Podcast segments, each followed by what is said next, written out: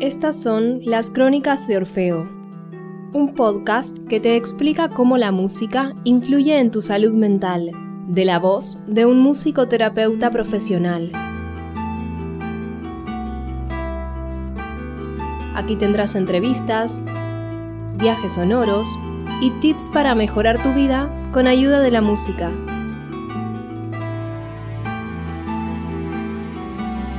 Y con ustedes su anfitrión, Aníbal Pérez.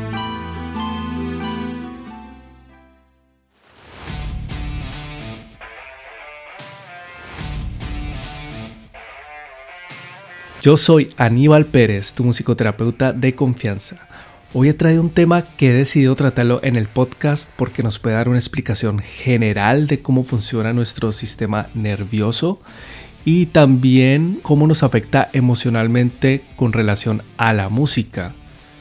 Traigo en este episodio una teoría que es aceptada por muchos profesionales de la salud mental como psicoterapeutas y también musicoterapeutas, pero también hay otros profesionales que la critican. Es una teoría que no está exenta de controversia. Te estoy hablando de la teoría polivagal. Precisamente te voy a hablar de ella porque quiero contarte de forma muy general en qué consiste e igualmente decidí tocar este tema porque he escuchado eh, tanto las personas que la alaban como las voces que la critican. Este no es un podcast para adoctrinar a nadie, sino que para cada persona saque sus propias conclusiones sobre teorías, técnicas que se utilizan en musicoterapia. De hecho, es una teoría que tiene mucho que ver con música. Por eso es mi interés de hoy saber de qué trata y cómo se puede aplicar en terapia y también en la vida cotidiana. Aquí hago una pequeña pausa para contarte algo súper importante. Se trata del primer webinar gratis que voy a ofrecer. El webinar se llamará Cómo introducirse en el mundo de la musicoterapia. Será un webinar para todo aquel que esté pensando en estudiar la carrera de musicoterapia, para profesores o incluso musicoterapeutas que les interese saber cómo entiendo yo la musicoterapia. En el webinar analizaré algunas sesiones de musicoterapia, también daré recomendaciones para entender mejor lo que es la musicoterapia. Solo tienes que dirigirte a mi página web www.podcastmusicoterapia.com. Allí puedes llenar un formulario y harás parte del webinar que será el 20 de mayo habrá cupos limitados. Bueno, esa fue mi pequeña cuña. Ahora sigamos con el episodio. La primera vez que escuché la palabra teoría polivagal fue en la maestría de musicoterapia. Estas palabras las pronunció una profesora y musicoterapeuta que es especialista en trauma y tiene mucho conocimiento de cómo reaccionamos, por ejemplo, a los peligros externos y cómo la música puede paliar, o sea, reducir esa sensación de riesgo o aumentarlo. Eh, pues bueno, la teoría polivagal tiene un amplio uso en personas con trauma, aunque no son solo las únicas que se pueden beneficiar de ellas, sino también podría darnos un mejor entendimiento por qué los niños son incapaces de rendir en la escuela o por qué puede ayudar a una persona con autismo a que se comprometa socialmente. Esto en palabras del autor de la teoría, Stephen Porges. Vamos a empezar por quién es Stephen Porges. Pues Stephen Porges es un psiquiatra y neurocientífico estadounidense y actualmente es profesor de la Universidad de Carolina del Norte y también director del Centro de Investigación del Estrés Traumático. Ya vamos escuchando que el Dr. Porges no es ningún aparecido y que ya con solo su currículum se le debería poner por lo menos atención a sus investigaciones. Ahora vamos directamente a qué es la teoría polivagal. La teoría polivagal es un modelo neurológico que nos explica cómo el sistema nervioso regula la respuesta social y emocional del ser humano. Bueno, esto puede sonar algo complicado, te lo trataré de explicar con palabras más sencillas. Esta teoría nos explica cómo nuestro cuerpo y nuestro cerebro trabajan juntos para adaptarse a situaciones sociales y emocionales. Situaciones como por ejemplo de estrés y peligro, ya que para algunas personas representan ciertas situaciones sociales, una confrontación directa con el peligro.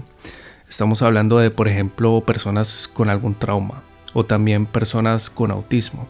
Esta definición la he hecho de una forma muy resumida porque, a decir verdad, es una teoría muy compleja. Ahora seguro te preguntarás, ¿y lo de polivagal? ¿Qué es eso? Bueno, resulta que esta teoría se basa en el nervio vago. ¿Qué es el nervio vago? El nervio vago, haz de cuenta que es como un mensajero que lleva información entre nuestro cerebro y nuestro cuerpo. Este ayuda a controlar muchas cosas diferentes como nuestra respiración, nuestro ritmo cardíaco y nuestra digestión. Y también ayuda a controlar nuestras emociones y cómo nos sentimos.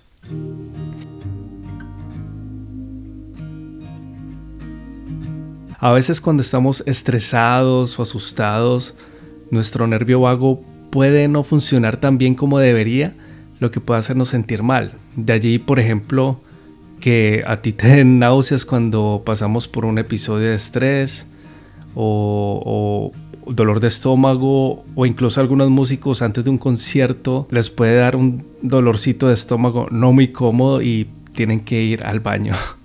Por eso es importante mantener nuestro cuerpo y mente saludables para que nuestro nervio vago puede hacer su trabajo correctamente. Y Steven Porges nos dice que esto lo podemos hacer cambiando nuestro entorno. Pues bueno, este entorno debe transmitirnos una tranquilidad porque en un entorno tranquilo nos puede transmitir seguridad y es el entorno propicio para poder acercarnos a otras personas. O que por ejemplo un niño o una niña puedan rendir en la escuela. Piénsalo de esta forma. Un niño está siendo acosado y sufriendo matoneo en la escuela. Y el que le finge el matoneo también está en su salón de clases. Ese niño o niña no va a poder rendir porque está siempre en un estado constante de peligro. Esto anterior es la neurocepción, o sea, la capacidad que tiene nuestro cerebro y nuestro cuerpo de sentir el ambiente que nos rodea, incluso si no somos conscientes de ello, y poder responder a ciertos estímulos que, por ejemplo, podemos percibir como peligrosos o que nos pueden hacer daño. Ahora, imagínate al niño queriendo aprender, por ejemplo, las tablas de multiplicar y el otro niño acosador está en el mismo salón de clases. El niño no va a poder pensar en tablas de multiplicar ni nada, sino en cómo va a escapar del abusador después de clase y, y también en la hora de recreo. Eso que hace el niño de escapar es un acto para sobrevivir. Y es que los mamíferos, o sea, nosotros los seres humanos, debemos distinguir entre amigos y enemigos y además saber cuándo un entorno es seguro para así poder comunicarnos con nuestro grupo social. Por ejemplo, en caso del niño o la niña, los compañeros de escuela, los amigos o familiares. Esto ha sido como un poco de lo que trata la teoría con la cuestión social y también la, parte fisiológica referente al nervio vago. Y bueno, ¿cómo se relaciona la teoría polivagal con la música. La teoría polivagal presta mucha atención al oído. Su autor prestó mucha atención al oído y más que todo al oído medio de los mamíferos, o sea también de nosotros, los seres humanos. Este oído medio es el que nos transmite en esencia los sonidos del exterior y estos son los que pasan hacia el oído interno. Pues resulta que los mamíferos evolucionamos de los reptiles. Entonces cada vez que veas una lagartija en la pared, piensa que tú tienes algo que ver con ella. Y bueno, a diferencia de los reptiles, nuestros huesecillos del oído medio permitieron que nosotros pudiéramos comunicarnos en otras frecuencias que los reptiles no pueden detectar. Entonces el ser humano sigue teniendo en común, por ejemplo, con los reptiles y los anfibios, esa reacción que tenemos cuando escuchamos frecuencias bajas. Las frecuencias bajas, tanto en reptiles, anfibios y mamíferos, nos transmiten como una reacción de que hay un cierto peligro. Sin embargo, lo que nos diferencia a los humanos de los reptiles son los sonidos agudos. Si escuchamos sonidos agudos como un llanto de un bebé, este nos provoca una sensación de preocupación o de urgencia e incluso también de empatía hacia otro individuo que puede sentir algún dolor o estar herido. Y no solo con bebés, sino también, por ejemplo, con, con cachorros. ¿O has visto, por ejemplo, una serpiente corriendo a salvar sus huevos? Bueno, pues obviamente no porque las serpientes no corren. Bueno, volviendo al tema, los gritos de alta frecuencia desvían nuestra atención del grupo social o de un objeto hacia el individuo concreto que grita, por ejemplo, el recién nacido. En la música por lo general se usan las frecuencias de la voz humana y estas provocan como un estado emocional y también visceral. Esto tiene que ver mucho con el estómago, esta teoría. Y estas frecuencias no se asocian inmediatamente a una sensación de peligro o de urgencia. Esto es según Stephen Porges. Sino que estas frecuencias, que son por ejemplo las que eh, oiríamos con los violines en una frecuencia no muy alta, sino media. Esto tiene una narrativa mucho más emocional y sería la que nos transmitirían los compositores.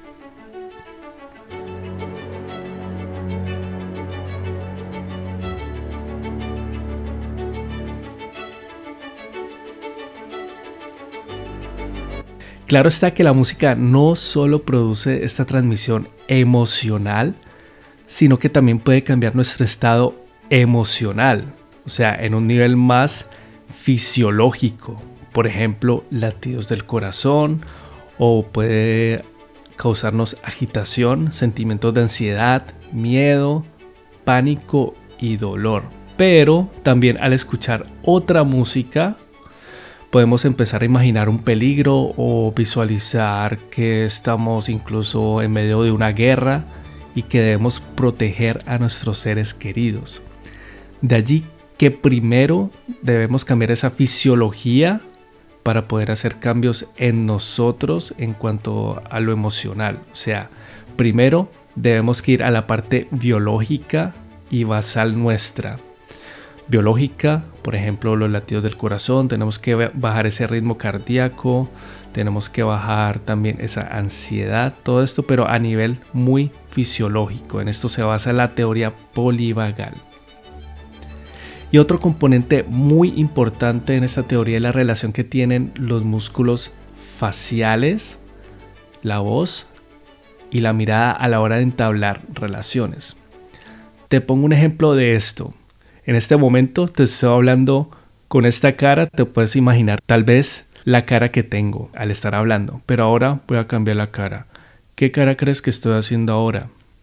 Muy seguramente notarás que cambié de voz y ahora estoy con otro tipo de voz tan solo al cambiar mi semblante, mis músculos faciales.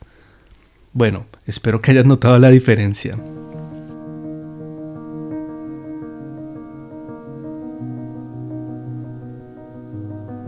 Ahora, la teoría polivagal nos dice que utilizamos nuestras expresiones faciales, nuestra voz y nuestra mirada para calmarnos y ser calmados en situaciones seguras. Pero cuando enfrentamos una amenaza importante, estas estrategias no funcionan y pueden incluso provocar rabia e ira en personas traumatizadas. Por eso, el tratamiento del trauma necesita un modelo que active primero el sistema de compromiso social, como lo llamaba Porges, para lograr estos estados de calma. Y allí es donde entra la música, porque la música y la musicoterapia puede ser una herramienta efectiva para lograr esto, ya que puede ayudarnos a activar nuestro sistema de compromiso social, o sea, para entablar relaciones, y evitar esas interacciones cara a cara que pueden malinterpretarse como una amenaza en alguien que haya sufrido algún tipo de trauma. Y es que algunos trastornos psiquiátricos tienen problemas para comunicar emociones a través del contacto visual y la voz humana. Esto incluye el autismo y el trastorno de estrés postraumático. Los médicos pueden detectar estos problemas al observar las expresiones faciales y la forma de hablar de una persona, los médicos y los psiquiatras también. Esos problemas afectan la forma en que las personas se relacionan socialmente, eh, se expresan y también se comunican. Se cree que las terapias diseñadas para mejorar estos problemas podrían mejorar el comportamiento social y la comunicación vocal. Y esto es una idea que en realidad es muy plausible.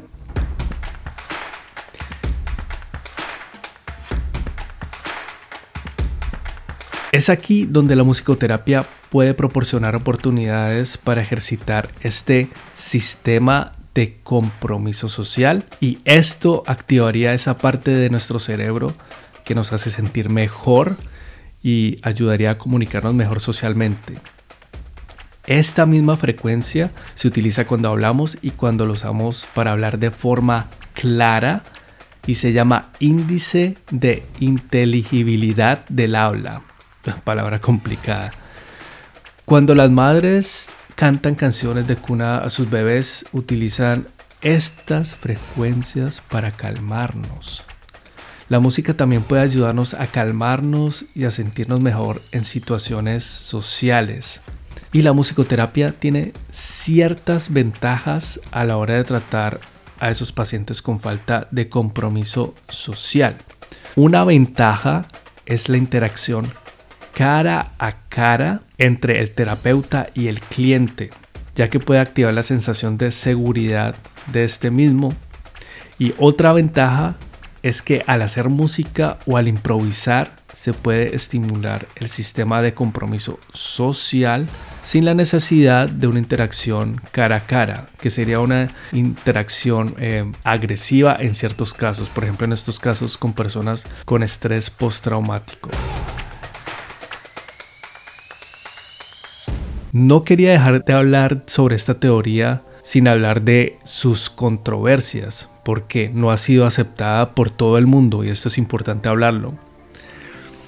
Primero hay quienes dicen que es una teoría que tiene un nombre muy llamativo y hasta he escuchado a psicólogos que dicen que tiene un nombre sexy, pero que no es nada nuevo y que intenta explicar muchos procesos complejos neurológicos relacionados con las emociones cosa que también se hubiera podido haber centrado eh, en una parte del sistema nervioso que controla nuestras emociones, como es la amígdala cerebral.